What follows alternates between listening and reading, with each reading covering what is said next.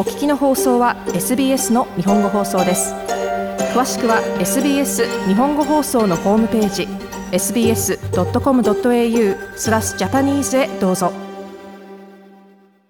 20年以上行方不明になっていたチャールズ・ダーウィンの2冊のノートがケンブリッジ大学に返却されました。この小さな革の表紙のノートには数百万ドルの価値があり、またダーウィンの有名な生命の木のスケッチが描かれています。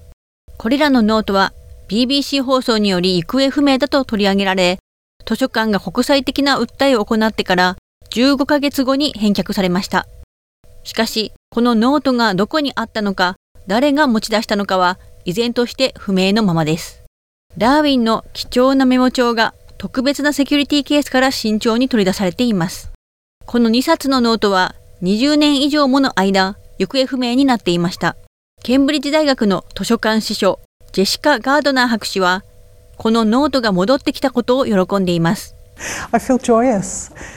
私は喜びに満ちています。ノートは無事で良い状態であるべき場所にあります。非常に嬉しいです。ガードナー博士でした。ガードナー博士は、これらのノートは匿名で返却されたと述べています。これらは図書館の建物の公共の場所に置かれていました。大きなピンクのギフトの袋に入れて返却されました。その袋の中には茶色の大きな封筒がありました。笑顔になってしまうのを許してください。その封筒に図書館員ハッピーイースターという3文字の短いメッセージと X のクロスマークがありました。そして中には食品ラップの小包みがきつく包装されていて、私たちはそのラップを通してかすかにノート B とノート C を見ることができました。それらは私たちが長い間探していたものです。ガードナー博士はこのように述べました。この2冊のノートが最後に目撃されたのは、写真撮影のために取り出された2000年の11月です。紛失が発覚したのはその2ヶ月後の定期点検の時でした。この2冊のノートのうちの1冊には、ダーウィンの進化論の着想を与えるのに役立った生命の木のスケッチが描かれています。ジム・セコード氏はケンブリッジ大学の科学史科学哲学科の名誉教授です。自然選択説と進化論はおそらく生命地球環境科学において単一の最も重要な理論です。その期間がまとめられたのがこのノート2冊です。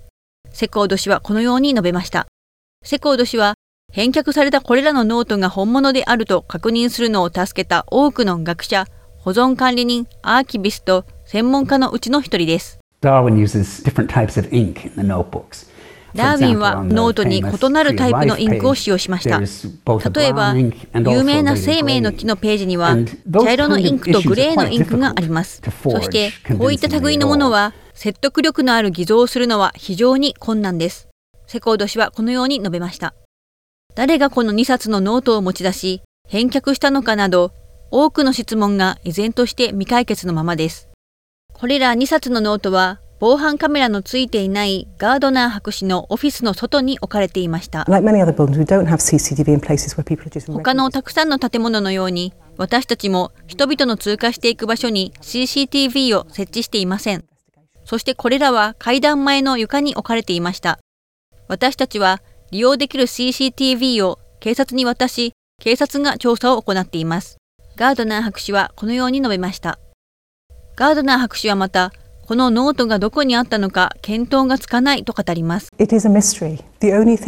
それは謎です。唯一私が言えることは、それらは良好な状態にあるということです。したがって、それらはあまり触れられてはおらず、どこにあったとしても明らかに慎重に扱われています。そして理由は何であれ、今戻ってきました。ガードナー博士はこのように述べました。ノートは CCTV のあるアクセスが制限された盗難防止の部屋に戻りましたが、7月にケンブリッジ大学での一般公開にて、すべての人が見る機会があるだろうということです。以上、BBC 放送のレベッカ・ジョーンズのリポートを上村育がお伝えしました。もっとストーリーをお聞きになりたい方は iTunes や Google ポッドキャスト Spotify などでお楽しみいただけます。